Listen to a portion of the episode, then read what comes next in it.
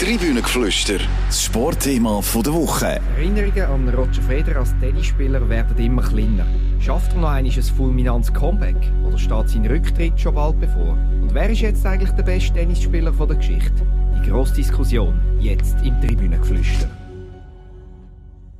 Herzlich willkommen im Tribünengeflüster, einem Sportpodcast der CH Media Zeitungen.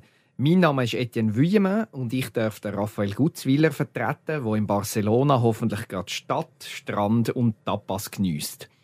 Bei mir im Studio darf ich meine Lieblingskollegen begrüßen.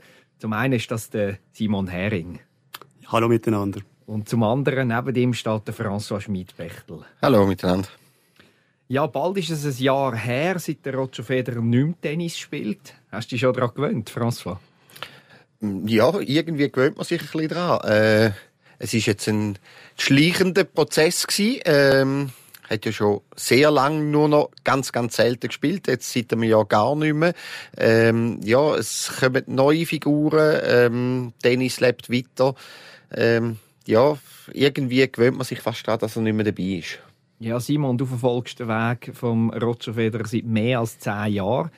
Ist denn der Weg bald vorbei? Tritt er als aktiver Tennisprofi bald zurück? Ja, das ist eine gute Frage, die natürlich nur er selber beantworten kann. Ähm, er hat schon jetzt durchblicken lassen, dass er gerne noch mal zurückkehren möchte, auch gerne noch mal ein ganzes Jahr würde spielen. Das wäre im 2023 dann. Aber ich schließe mich dem Franz an. Mir geht es eigentlich ähnlich. Jetzt in den letzten zweieinhalb Jahren inzwischen schon ähm, dass er relativ wenig gespielt hat bis auf den letzten Frühling, also Frühling 21, was dann also mal so ein Hoch gegeben hat mit vier, fünf Turnieren und seither ist ja wieder ähm, wenig los gewesen. Ja, sein Comeback ist ja geplant für den Lever Cup ab dem 23. Äh, September in London. Später möchte er Ende Oktober in, in Basel nochmal spielen. Was hast du das Gefühl? Ist er im Fahrplan? Ja, schwierig zu sagen. Das Letzte, wo er, er äußert sich relativ wenig zu seiner gesundheitlichen Situation und zu seinem Training. Ähm, man sieht ihn eigentlich oft in der Öffentlichkeit, aber nie auf dem Tennisplatz. Und das Letzte, was er gesagt hat, ist vor zwei, drei Wochen gewesen, dass er, ja, die nächsten zwei, drei Monate sehr entscheidend würde werden. Aber das lässt natürlich auch viel Interpretationsspielraum offen. Ja, die Frage ist für mich ein bisschen, wie groß werden der Gefallen, den er sich selber macht, wenn er nochmal möchte angreifen? Ich glaube sehr groß in, jed jeder Hinsicht. Also äh, wirtschaftlich gesehen als als als Figur äh, vom, vom, äh, von dieser Zeit, äh, als, als Weltfigur von dieser Zeit auch, als Tennisspieler selber, wie solange er Lust hat, soll er, soll er Tennis spielen, ähm, egal ob er jetzt viel Match gewinnt oder wenig Match gewinnt. Äh, ich finde, er selber soll entscheiden, wenn Schluss ist und ähm, wie gesagt, ich glaube, äh, er zieht da wahnsinnig viel Nutzen daraus raus. Das ist auch legitim in wirtschaftlicher Hinsicht, äh, unternehmerischer Hinsicht. Ähm, das ist völlig okay für mich. Ich sehe das ähnlich. Ich finde auch immer, ähm, er muss niemandem etwas beweisen. Das Einzige, er will sich selber noch mal beweisen, dass das geht. Ähm, gewinnen muss er nicht mehr und ich sehe das auch so. Er soll Tennis spielen, solange ihm das Spaß macht. Das steht uns nicht zu über die, das ist eine sehr persönliche Frage, finde ich. Ähm, wann beendet man seine Karriere? Ähm, der andere Punkt ist natürlich schon, ähm, ich habe das Gefühl, man braucht schon sehr viel Fantasie, ähm, wenn man sich ausmalt, dass er nochmal um grosse Titel kann mitspielen kann. Das, glaube ich persönlich, wird sehr schwierig. Und man muss sich doch auch einfach äh, vor Augen führen, er ist 41. Und ich frage mich, kann nicht auch etwas kaputt gehen, wenn man ihn nochmal auf den Tennisplatz jetzt sieht, in einer Form, wo vielleicht äh, mutmaßlich nicht mehr an das ankommt, was wir von ihm in Erinnerung haben. Und, und durch das, durch die neuen Erfahrungen, dann vielleicht seine Erfolge ein bisschen könnten verblassen Nein, nein, da kann nichts verblassen. Ähm, das ist so groß, was er erreicht hat. Ich meine, der Gigi Buffon ist 44, hat immer noch nicht aufgehört zu shooten. Ähm, das ist auch sein gutes Recht. Er soll noch im Goal stehen, er darf noch im Goal stehen. Er steht sogar in der Serie B ins Goal bei Parma. Also, ähm, wie gesagt, da verblasst nichts. Der Gigi Buffon bleibt ein sehr grosser Goalie und der Roger Federer bleibt ein noch grösserer Tennisspieler, ähm, egal was jetzt noch kommt. Was möchte er dann nochmal erreichen, Simon? Ja, er ist da sehr vage in seinen Formulierungen. Er sagt zwar schon, ja, ich will gerne mal die Emotionen erleben, ein grosses Spiel zu spielen, vielleicht auch um die Pokal mitzuspielen. Aber das, ist, das, das lässt auch relativ viel Interpretationsspielraum offen. Ich meine, es kann auch sein, ein grosses Spiel ist in Wimbledon nochmal auf ein Center Court zu laufen, oder? Genau, was, ist, denn, was, was ist denn ein grosses genau. Spiel, fragt man sich. Das, das, muss gar nicht zwingend ein Finale sein, weil wie realistisch das, ich glaube, das sieht er auch sehr realistisch, oder? Er weiß auch, ich bin 41 und habe zwei Jahre praktisch gar nicht mehr gespielt und die Tenniswelt hat sich weiter gedreht, oder? Dass das einfach auch irgendeine physische Frage ist. Aber ich glaube, es wäre für ihn schon ein grosser Erfolg, wenn er nochmal auf den Platz kann laufen helfen und, und quasi, äh, es gibt ja den Ausdruck im Sport, on, on my own terms Abschied nehmen, also quasi, dass er für sich weiß, ich laufe jetzt das letzte Mal auf den Platz oder meinetwegen auch, ich spiele jetzt das letzte Mal das Turnier und nachher ist gut. Dann habe ich die Entscheidung getroffen und es ist nicht irgendwie ein kaputtes Knie, das mich dann nachher dazu gezwungen hat, ja, ich, es geht jetzt einfach nicht mehr, oder? Ja, und ich glaube schon, für ihn geht es wahrscheinlich um mehr als jetzt äh, um Titel. Äh, auch wenn das schwer vorstellbar ist, weil für uns sind immer Titel und Sieg sind immer das Größte. Aber ich glaube, für den Sportler selber, vor allem mit einem gewissen Reifegrad, wo denn der Sportler auch hat, geht es um mehr als um da, weil er weiß die Zeit, die komme ich nie mehr zurück über später. Wenn ich mal aufgehört habe, dann kann ich das Gefühl, was ich habe, wenn ich eben in den Center Court laufe in Wimbledon, egal ist erste Runde, zweite Runde, egal wer, wer der Gegner ist, die Emotionen, die werde ich nie mehr haben. Und dass man das so lange wie möglich rausschieben ist für mich absolut verständlich. Geht es dann nur um den Sport an sich oder könnte es auch sein, dass er die ganze Reha und die ganze Mühe nochmal auf sich nimmt, dass er nach seiner Karriere ein einigermaßen beschwerdefreies Leben kann führen auf, auf jeden Fall, auf jeden Fall. Er hat das relativ früh gesagt. Er, er will jetzt einfach die Reha angehen mit dem Mindset vom Spitzensportler. Also einfach alles in das hinein investieren ähm, und dann aber darauf zu hoffen, die Idealvorstellung ist, ja genau, ich komme nochmal zurück auf diesem Niveau. Und wenn ich das aber nicht schaffe, ja dann habe ich wenigstens wieder meine Mobilität zurückerlangt. Ich kann mit meinen Kindern Skifahren, ich kann mit meinen Kollegen ähm, ein bisschen Fußball spielen, Basketball spielen. Und ich glaube, das ist durchaus mindestens so ein grosser Antrieb, um die Reha schön zu gestalten.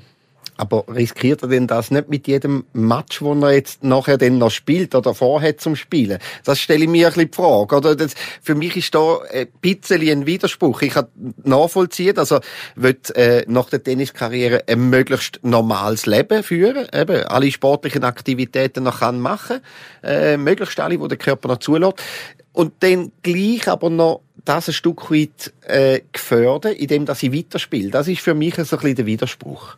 Ja, ich glaube, ähm, ja, das ist die, die grosse Frage, oder? Wie, wie weit geht man denn, obwohl es, man merkt, dass es irgendwie nicht mehr funktioniert, dass es weh tut. Ähm, das ist jetzt eigentlich ähnlich wie beim Raphael Nadal, oder? Da muss man sich eigentlich schon, er sagt eigentlich auch die ganze Zeit, ja, das macht so keinen Spass mehr und so mache ich nicht weiter, aber er macht halt schon sehr lange so weiter, oder?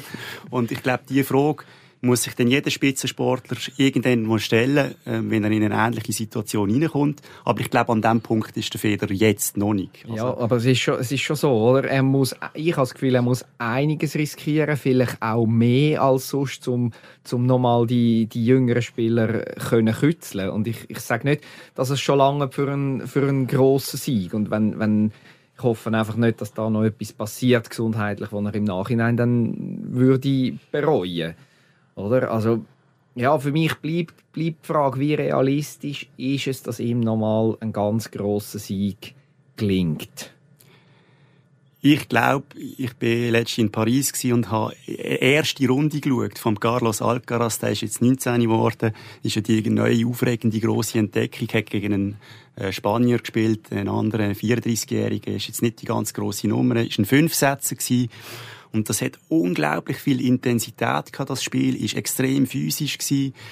Und ich habe dann einfach, mir ist der Gedanke gekommen, ich kann mir einfach nicht vorstellen, dass, dass der Federer nochmal äh, dass die Intensität anbekommt, dass er irgendwie so einen Fünfsetzer kann spielen Und Fitness dazu, dazu hat. Und ich meine, das hat ich, ich erinnere mich, wo er zurückgekommen ist von der letzten grossen Verletzungspause, das war im März 21, ähm, in Doha, glaube ich, korrigiere mich, wenn ich das falsch in Erinnerung habe. Und dort, ja, das Spiel, das ist ein, ein Ereignis gewesen, weil er auf dem Platz gestanden ist, aber es ist ein Match von einem, ja, von, nicht böse gemeint, aber von jemandem, der ins Seniorenalter kommt, wo physisch und fitnessmäßig nicht kann mithalten mit der jetzigen Generation. Ich, ich fände es grossartig, wenn es nochmal so ein Match gibt. Aber die Frage ist, ja, schon ein bisschen, was, was, was kann man von ihm noch erwarten? Was hast du für Erkenntnis von damals, vom März 21, von dem Comeback? Also er hat ja damals schon gesagt, ich, ich wollte zurückkommen. Ich weiß aber, dass ich körperlich noch nicht parat war, um so richtig ganz wieder durchzustarten. Das, und, und das hat man irgendwie, habe ich gefunden, auch gesehen. Er hat den zweiten Match verloren und dann äh, hast du eigentlich schon gesehen, im dritten, im dritten Satz ist eigentlich nicht mehr viel gekommen. Da war er physisch eigentlich nicht mehr parat gewesen. Und dann hat er kurz darauf aber ja noch in Genf ein Match gehabt, der hat den Pech gehabt, hat dort verloren und nachher ist er in Paris doch in, immerhin in Achtelfinale gekommen, ist dann nachher hat sich zurückgezogen, ist in Wimbledon in Viertelfinale gekommen. Aber was, was für mich ein bisschen überraschend und, und auch ein bisschen enttäuschend war, und an diesem Maßstab will er sich ja messen lassen, ich will noch mal so weit kommen, ich habe keinen Fortschritt mehr gesehen zwischen dieser Rückkehr in Doha und nachher in Wimbledon. Also, dass er dort eigentlich, also Hut ab, dass er dort in Viertelfinale gekommen ist, aber das war vor einem Jahr. Das war vor einem Jahr. Aber dort, äh, da muss man sich schon auch noch vor Augen führen. Erste Runde hat er gegen einen Franzosen gespielt, Adrian Manarino, den er im Normalfall in drei Sätzen wegputzt und ist 2-0 Sätze hinten gewesen und hätten den Match nur gewonnen, weil der Manarino ist ausgerutscht und hätte den Match müssen aufgeben. Ich bin ziemlich sicher, dass er den Match sonst nicht gewonnen hat, oder? Und nachher kommt er in Viertelfinale, oder? Da hat er auch noch eine gute Auslosung gehabt mit Gegnern, die ihm liegen. Der Richard Gasquet ist auch nicht mehr die Jüngste, oder? Und das ist dann Wimbledon, der Platz. Also es ist, das kann man ihm nicht hoch genug, genug anrechnen, dass er noch mal in Viertelfinale gekommen ist. Aber er ist eigentlich schon dort, ähm, nicht der Spieler gewesen, wo er eigentlich gerne will sein. Ja, und wahrscheinlich ist es auch ein bisschen ein Durchsuchen gewesen, eben, wenn du selber sagst, wenn er schon beim Comeback sagt, ähm, der Körper lässt das eigentlich gar nicht zu. Ähm, eigentlich bin ich nicht so fit, dass ich jetzt da könnte spielen. Dann hast du das natürlich auch immer im Hinterkopf. Also äh, und und das das schleppst mit. Äh, sowohl körperlich wie auch mental. Und dann, dann ist es mehr so ein bisschen das Durchsuchen. Und sind wir ehrlich, wahrscheinlich ist dann die nächste Pause fast wie auch ein bisschen eine Erlösung gewesen, oder? Ja, das, das kann man durchaus so sehen. Und was noch dazwischen war, zwischen dem Paris und dem Wimbledon, ist Halle gewesen, wo er verloren hat gegen auch einen sehr jungen, der jetzt inzwischen in der Top 10 ist, der Felix Auger-Aliassime. Und dort hat er im dritten Satz verloren. Und ich, das Bild vergesse ich nie, wenn er von diesem Platz geschlichen ist. Also total niedergeschlagen. Und nachher einfach wirklich, ich glaube, zwei Stunden lang hat auf sich warten bis er dann einmal Fragen beantwortet hat. Das ist eigentlich ein per se ein guter Zug, wenn man sich die Zeit nimmt. Und hat dann aber nur Fragen auf Englisch beantwortet. Einfach weil er irgendwie, er hat sich, ich habe in dem Moment gedacht, uh, da ist wieder etwas kaputt gegangen. Und wenn es jetzt wahrscheinlich nicht Wimbledon gewesen wäre nachher, zwei Wochen später, dann hat er wahrscheinlich dort schon den Stecker gezogen und gesagt, ich mache jetzt so eine Pause, mal schauen, ob ich nochmal eine Operation brauche. Ich meine, das ist ein Turnier, wo er, glaube ich, zweistellig gewonnen hat, oder, Halle?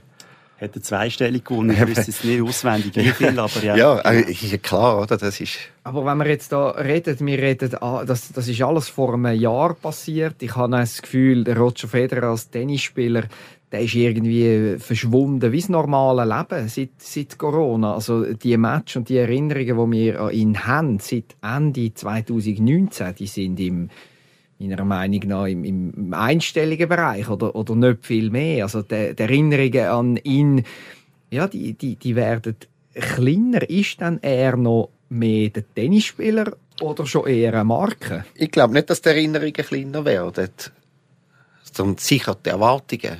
Also weißt, Erinnerungen werden wir immer in haben und die werden immer äh, sehr glorreich sein. Äh, das werden sehr positive Erinnerungen sein. Ähm, darum, ich glaube, äh, die Erwartungen, die sind sehr tief. Ob er wieder kommt, wie er wieder kommt, ob er wieder gewöhnt oder nicht. Grosse Match, ja oder nein. Ähm, ich, ich persönlich habe praktisch gar keine Erwartungen. Alles, was kommt, ist, äh, ist dann äh, Bonus. Ähm, ja. Und auf deine Frage zurückkommen. Ähm, Stand jetzt ist er, ist er mehr Marke, aber er ist eine tennisspielende Marke. Und er ist nur die Marke dank seinem Tennisspiel. Simon, wie, du hast auch schon geschrieben, dass er sich äh, zwischenzeitlich gern und gut inszeniert, vielleicht sogar ein bisschen mehr, als er, als er sollte. Ja, ich nehme es ein bisschen anders vor. Für mich hat es zum Teil, und, und auch wenn ich das in meinem Umfeld wahrnehme, es hat manchmal ein bisschen ein Gu, oder? Ähm, es ist völlig legitim, dass er ist ein Werbeträger, er ist ein sensationell guter Werbeträger für sehr viele Marken. Ähm, zu viele, wie ich finde, inzwischen, weil einfach die Leute sich fragen, von was steht der jetzt denn inzwischen, oder? Ist es jetzt eine Kaffeemaschine oder ist, äh, ist, sind es Luxusuhren oder vielleicht doch Pasta aus Italien? Und alles passt für mich irgendwie nicht mehr so richtig zusammen, weil das hat er vorher auch gemacht, aber da hat er Tennis gespielt und ist wegen Tennis noch in der Schlagzeile gewesen. Und das ist inzwischen halt einfach gänzlich verschwunden. Und ich habe das Gefühl, das ist schon ein kleiner Balanceakt, ein Drahtseilakt, wo er sich muss fragen, ähm, ja, ist das noch gut? Will, will ich so stark in der Öffentlichkeit stehen mit dem? Ja, unbedingt. Ich finde unbedingt, weil, weil das ist ein, ein riesiger Return on Investment, sowohl, sowohl für ihn persönlich natürlich, wie auch für den gesamten Schweizer Sport. Also, äh, allein was er jetzt da mit On aufgezogen hat, das wäre ja nie möglich gewesen, wenn er nicht, nicht so, ein, so ein, ein riesiger Tennisspieler geworden wäre. Also, also da hätte er ja wahrscheinlich sehr viel Geld in die Hand nehmen. Und, und das kommt, das kommt auch wieder am Schweizer Sport zurück kann man dann nicht auch auf, auf, die Idee kommen, dass er das Comeback dort in Doha, wo er seinen On-Schuh das erste Mal vorgeführt hat, fast am Ende gar nur deswegen ja, so gemacht hat? Sehr, sehr gut möglich, aber ähm, auch das ist ja überhaupt nicht verboten, ähm, finde ich absolut in Ordnung. Ähm, es, ist, es ist ja quasi seine Marke, also ähm, wieso soll er nicht all seine Popularität, seine Berühmtheit, seinen Namen dafür einsetzen, dass es seiner Unternehmung so gut wie möglich geht. Und wenn es seiner Unternehmung so gut wie möglich geht, geht es auch ganz vielen Arbeitnehmern von dem On und, und Sportler, die jetzt unterstützt werden durch On, ähm, geht es auch besser. Ja, ich kann da auch gar nichts einzuwenden. Ich finde das auch, auch legitim und, und er ist einfach auch ein sehr guter Geschäftsmann, oder? Man muss die Idee noch haben, ähm, bei ihrer Rückkehr nach über einem Jahr dann mit dem ersten Tennisschuh, wo die Marken rausgeht, auf den Platz zu laufen und an dem habe ich noch mitgeschafft und viel grösser wird die Aufmerksamkeit gar nicht, oder? Und das ist natürlich ein sensationell guter Marketingzug. Ähm, aber die Kehrseite der Medaille ist, und das weiß er ja auch, ähm, das kommt halt nicht, nicht immer nur bei allen gut an, oder? Ja, aber ich, dann, dann, dann denkt man vielleicht, finde ich eben dann ein bisschen zu kurz, oder? Ich, ich mag mich zurückerinnern, so, ja, 20 Jahre zurück, äh, Federer wirklich gross geworden ist. Was ist da für eine Angst gewesen? Er könnte jetzt auf Monaco ziehen, wie alle anderen grossen Weltsportler. Er könnte dort hinziehen. Später ist dann mal Dubai und so weiter. Er ist da geblieben. Und, äh, es ist doch wunderbar. Also, äh, wie gesagt, da fließt dann auch Geld wieder zurück und, und, und bleibt in der Schweiz. Da werden Arbeitsplätze geschaffen, ähm, da werden andere Sport, Sportler unterstützt, wo die Unterstützung brauchen können. Äh, großartig. Und wenn er baut in der Schweiz, auch er muss äh, sich mit, äh, ja. mit Einsprachen von Nachbarn umschlagen, hat das meiner Meinung nach äh, sehr unaufgeregt und geradezu sympathisch über sich er, ergehen lassen. Also ich meine, das Recht, äh, das würde mir ja niemand übel nehmen, wenn er da würde ausrufen Extrem. Und, und schon auch das Bild, das er dann nach außen trägt, von sich, aber dann auch von der Schweiz. Also ich denke, ich finde, er ist wirklich über die letzten Jahre ist er, ist er einer der allerwichtigsten Botschafter von dem Land äh, in der Welt draussen. Ich meine... Äh, ja, wahrscheinlich mehr als jeder. Nein, nein, nein. Geh mal auf, auf, auf Nepal und, und frage, wie viele Schweizer kennst. Äh, kommen nicht viel, aber Roger Federer wird garantiert genannt. Also äh, das ist von unschätzbarem Wert, finde ich. Ich glaube, was, was aus mir jetzt rausspricht in der ein bisschen kritischeren Haltung, ist natürlich einfach die Hoffnung, wo, wo wahrscheinlich sehr viele Sportfans haben die, die wollen ihn eigentlich gerne nochmal Tennis spielen sehen, weil das ist einfach ein Erlebnis. Und ähm, ja, das, das Erlebnis wird es nicht mehr so oft geben. Und vielleicht ist das auch ein die Wehmut, die mitschwingt, dass man sieht, dass er halt jetzt irgendwie auch, was völlig legitim ist, in die nächste Phase von seinem Leben wechselt, wo halt das Business im Vordergrund steht, oder? Ja, dann bleiben wir doch noch mal kurz beim, beim Sport. Eine von der meist diskutierten Fragen ist ja die, wer der Größte ist in dem Weltsport Tennis. Federer, Rafael Nadal oder Novak Djokovic. Wer ist es, Simon? Ich unterscheide zwischen dem erfolgreichsten, das ist, äh, das kann man an Zahlen bemessen, das wird nach meiner Meinung Ende der Karriere Novak Djokovic sein. Er hat alles gewonnen, alles öfter gewonnen als der Nadal und der Federer, außer der Grand Slam Turnier. Da ist schon noch 2022 hinten. Da hat er aber noch ein bisschen Zeit, oder? Ähm, und für mich aber der wichtigste die prägendste Figur für den Sport, die dann auf ein neues Level gehoben hat, in der globalen Betrachtung, ist der Federer. Das ist einfach, das ist der Inbegriff vom Tennis, oder? Und was ihm natürlich geholfen hat, und, und dort kommt der Nadal ins Spiel, er hat einen Rival gehabt, wo, wo ganz ein anderer Typ ist, vom Typ Mensch her, also charakterlich, ähm, vom Spiel her, oder? Das ist so die rohe Gewalt. Er ist auch ein super Tennisspieler, ist ja unbestritten. Aber es sind, sind einfach wirklich die perfekten Antipode gewesen. Und die Rivalität hat einfach im Tennis unglaublich gut da. Und der Djokovic hat öfter gegen Nadal gespielt und er hat öfter gegen Federer gespielt. Aber was in Erinnerung bleibt, ist die Rivalität, oder? Und darum, um nochmal kurz die Frage beantworten. Für mich ist äh, der Novak Djokovic der erfolgreichste Tennisspieler bei den Männern und der Roger Federer die prägendste Figur. Also man kann sagen, der Goat, der größte aller Zeiten. Einverstanden, François? Ja, für mich ist Nummer eins der Roger Federer. Aber ist ja klar, wenn wir jetzt da in einem Studio in Serbien wären, dann würde es anders stöhnen. Und wenn wir in einem Studio in Barcelona wären, dann würde es auch wieder anders stöhnen. Also, äh, das kann man ja nicht, äh, da, kann ich mich nicht lösen, auch von Sympathie, äh, wenn es um Nummer eins geht, von, äh, ja, auch von eine gewisse Verbundenheit auch. Ähm, ja, da wird jetzt nicht nur einfach die nackten Zähne anschauen, sondern so auch, wie es Simon gesagt hat, äh, was ist äh, die Hinterlassenschaft auch von dem, von dem Spieler für den Sport? Ähm, was hat er ausgelöst in der Schweiz, aber auch weltweit? Und da hat wahrscheinlich der Federer schon am meisten bewegt. Also, ähm, aufgrund von seiner Tenniskunst, aber auch aufgrund von seinem Wesen, ähm, wie er sich und wie er den Sport verkauft hat. Das ist großartig gewesen. Und ja, die, die Gentlemans Rivalität mit dem Nadal, äh, das ist lässig gewesen, wobei ich früher das auch sehr lässig gefunden habe, wenn eine Rivalität nicht so Gentleman-like war, wie, äh, wo der Herr McEnroe noch involviert war. Das ist natürlich, hat auch seinen Reiz, oder? Aber, ähm, jede Zeit braucht auch seine Rivalität und das hat dort mal 80er, 90er Jahre hat das sehr gut gepasst in diese Zeit und, und heutzutage, ähm, denke ich, haben die Leute nach Nadal gegen Federer geschrauen. Wobei und dort am Anfang ja die Sympathien, glaube global betrachtet schon klar verteilt sind für, für den Roger Federer, der ein schöneres Spiel hatte als der Nadal. Ich erinnere mich an eine Karikatur in der Equipe, wo der Geigenspieler Federer den Nadal fragt, was er dann für ein Instrument spielt und er zur Antwort gibt, ich spiele nicht, ich zerstöre. Und so ist mir das vorgekommen, wenn ich den Nadal in diesen, auch in diesen e ewigen Finals gegen den Federer in Paris, es hat einfach, er hat einfach immer auf alles eine Antwort gewusst.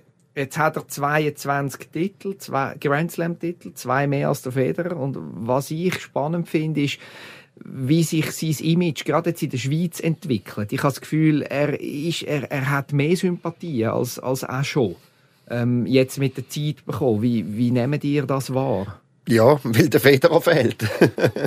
Wir brauchen den anderen, oder?